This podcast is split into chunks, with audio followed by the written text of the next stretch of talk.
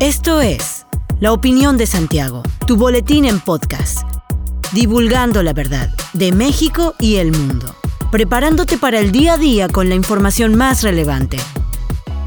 Comenzamos.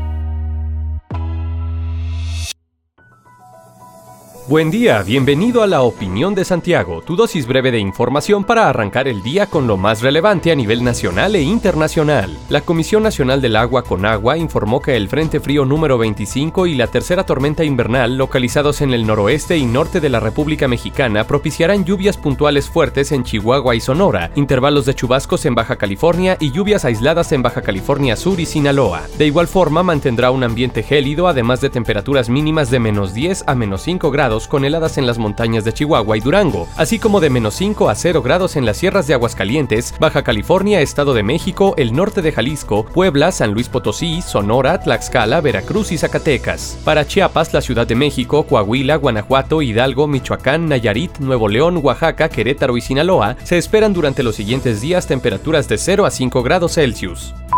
Greta Thunberg, la famosa activista sueca, fue desalojada a la fuerza por la policía alemana tras participar en una acción de bloqueo en el pueblo de Lützerath, al oeste de Alemania, que está siendo desmantelado para ampliar una polémica mina de lignito. Al igual que los demás participantes, Thunberg fue arrestada por agentes de policía. Más de 35.000 personas protestaron los últimos días para oponerse a la expansión de la gigantesca mina que se tragará el pueblo y el campo circundante. La policía justificó ese desalojo debido a que permanecer en ese lugar era peligroso, por lo que se procedió a llevarse a una por una a las personas que participaron en la protesta. Desde el gobierno del canciller Olaf Scholz se condenaron el lunes los actos de resistencia mantenidos el fin de semana, que según el Ministerio del Interior llegaron a ser violentos y obstaculizaron la labor de los equipos sanitarios.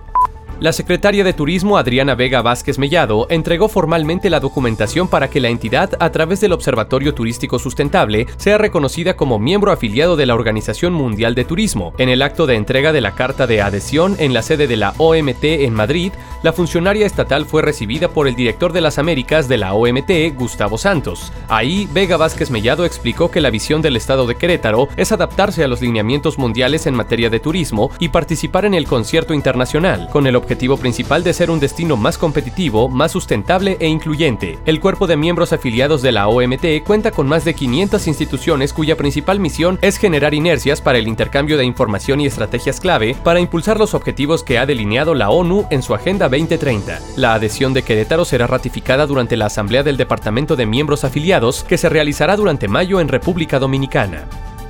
Durante las dos primeras semanas del presente mes se han presentado 1.073 solicitudes de visto bueno en la nueva plataforma de trámites de la Coordinación Municipal de Protección Civil, informó Francisco Ramírez, titular de la dependencia. Indicó que esto representa un 80% más que lo efectuado en 2021 y 2022 durante el mismo periodo. El funcionario mencionó que ya son más de mil los establecimientos en el municipio de Querétaro que en este inicio de año buscan más allá de concluir el trámite de visto bueno, reducir los riesgos y situaciones de emergencia que pudieran presentarse en cualquier día.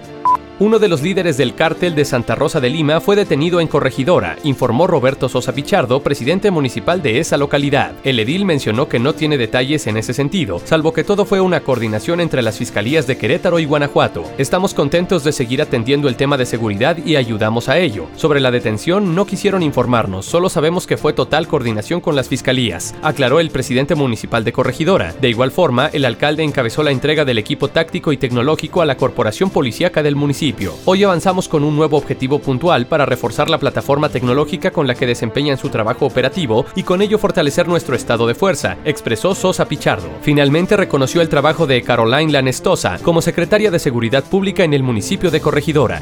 Hasta aquí la información de hoy. Regresa mañana para otra pequeña dosis con las noticias más importantes. Mantente bien informado con la opinión de Santiago. Te deseamos que tengas un buen día. La opinión de Santiago comprometidos con la verdad.